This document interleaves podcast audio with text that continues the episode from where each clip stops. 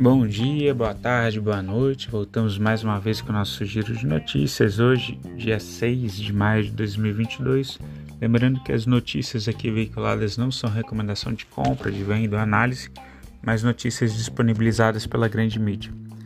Estados Unidos, o S&P 500, uma queda de 3,44, até o VIX caiu 5,32, o Dow Jones queda de 3,12, Nasdaq queda de 4,99, EWZ das empresas brasileiras negociadas nos Estados Unidos queda de 4,32, o petróleo Brent com a notícia de que a Europa vai parar de utilizar combustíveis da Rússia até o final de 2022, pelo menos a intenção. O petróleo Brent teve uma alta de 1,91%, fechou em 113 dólares e 16 centes. O Bitcoin já ontem teve uma alta de 1,44, chegou a 38.820, mas hoje de manhã estava em 35 mil, uma queda bem forte. O ouro, alta de 0,44, está em 1.882 dólares a onça Troy. US Bond de 10 anos, rentabilidade uh, está em 3,093, é, passou a casa dos 3, então uma alta de 1,32%. Só uma atenção, principalmente para a parte do US Bonds ali, é, algumas instituições americanas, tá? Eles estão operando short em contrato futuro uh, de renda fixa. Isso quer dizer o seguinte: provavelmente é um anúncio, um prenúncio de recessão mais forte, tá?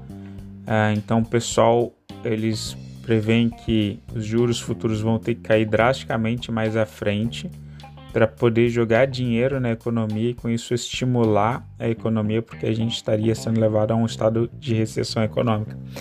Então vamos cuidar aí das posições, proteção contra a inflação, tá? É, algumas pessoas estavam pegando já pré-fixado, mas só para longo prazo, 2026, 2027, tá? Com essa queda de juros, você tendo pré-fixado lá na frente pode ser uma questão vantajosa. Mas vamos então às notícias. Os índices futuros de ações dos Estados Unidos, eles operam em queda após forte perda na véspera. Os investidores eles seguem atentos à política monetária do país, tá? Que tem como ditado uh, os rumos do mercado nas últimas semanas.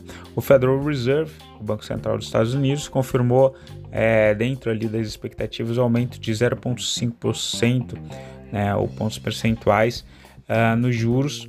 Uh, então é, agora estão numa faixa entre 0,75 e 1, tá? E provavelmente deve ter mais aumento ainda esse ano. Por quê? Porque eles estão tentando tirar o dinheiro de circulação e com isso contém inflação. Só que hoje a gente vai ter um dado importante. Hoje a gente vai ter um relatório nos Estados Unidos de pedido de seguro-desemprego às 9h30 agora, tá? Então eles estão sempre acompanhando o seguinte: se eles aumentam de forma muito abrupta essa taxa de juros para retirada de dinheiro de circulação e controlar a inflação, eles acabam estimulando investimento na indústria e com isso geração de emprego. Então, eles estão com esses dois problemas na mão: uma inflação muito forte, alguns críticos dizendo que os Estados Unidos e o Brasil é, eles demoraram demais para atuar, inclusive críticas aí para o Banco Central Brasileiro de que a gente estava com níveis muito baixos de, de, taxas de juros, né, níveis suíços, que o pessoal brinca, lá na casa dos 2%, 2,5%. Ah, isso teria sido uma das causas agora da gente estar tá tendo essa inflação tão grande. Ah, mas vamos acompanhar então, eles vão ter que fazer o aumento, mas não podem aumentar de forma muito abrupta para não afetar os empregos. Em relação à criptomoeda, chamou a atenção o Bitcoin que estava trabalhando abaixo de, é, de 36 mil dólares agora de manhã, o Ethereum abaixo de 2,7 é, mil dólares, a moeda do Ethereum. Em relação ao petróleo, a gente está tendo uma alta do petróleo, muito em função ali uh, dessa manifestação da comunidade europeia essa semana, de que eles estão com projetos aí de simplesmente acabar a dependência das matrizes energéticas russas, não do petróleo, não do gás, mas dos provenientes da Rússia até 2022. Isso daí está gerando uma alta dos preços de forma abrupta, tá? o que também vai gerar pressão inflacionária em todo o globo. Em relação à Ásia, a gente tem as bolsas de valores, elas fecharam majoritariamente em queda. Tá? A China, o CSI 300, queda de 2,48%, o índice Nikkei, queda de 0,54%, né? Uh, Coreia, COSP, queda de 1,23%. Na Ásia, a gente tem a seguinte situação: a gente tem lockdown é, de algumas cidades na China, principalmente cidades industriais, estão faltando já componentes eletrônicos para a indústria em escala global. Inclusive, essa semana, a Volkswagen do Brasil falou que vai interromper algumas linhas de produção em alguns turnos. Tá? Então, mais pressão inflacionária, preços para cima, faltando componentes. Vamos lá. Europa, estoque 600, queda de 1,46. Alemanha, índice DAX 30, queda de 1,39. A Inglaterra, que é o índice FTSE 100, queda de 0,97%. Na França, o índice CAC 40, queda de 1,45%. Na Europa, as bolsas de valores elas operam majoritariamente em queda diante do mau humor dos investidores do continente em relação ao risco de elevação dos juros nos Estados Unidos para além do patamar considerado neutro, tá? ou seja, aquele que permite crescimento econômico sem resultar na disparada da inflação. Além disso, cresce a preocupação com a inflação no continente europeu, uma vez que a alta dos preços pode resultar em uma súbita é, alta de juros tá, pelo Banco Central Europeu. Então, eles também vão ter que aumentar essa taxa de juros de forma mais abrupta né, uh, para conter a inflação, principalmente depois dessa medida que eles falaram aí de diminuir a dependência do combustível proveniente da Rússia. Uh, obviamente, pegando de outros lugares, a Alemanha, por exemplo, coisa de um mês atrás, já fechou uma parceria com o Qatar para consumo de gás deles, mas uh, é um, um, produto que ele chega já mais caro, porque tem frete, né, transporte, a logística já deixa mais complicado. Então, isso também pressiona os preços. Indicadores macroeconômicos do Brasil, a gente vai ter a divulgação agora no dia 11 é, do 5 do IPCA, né? O IPCA que é o medidor oficial da inflação. O nível atual está em 11,3%, o IGPM está em 14,77%, a Selic está em 12,75%.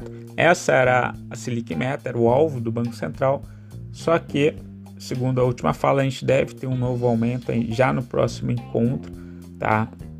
E alguns analistas aí projetando a nova meta, então, é de 13,25% para a Selic para conter a inflação, tá? Por enquanto, nos relatórios ainda está 12,75%.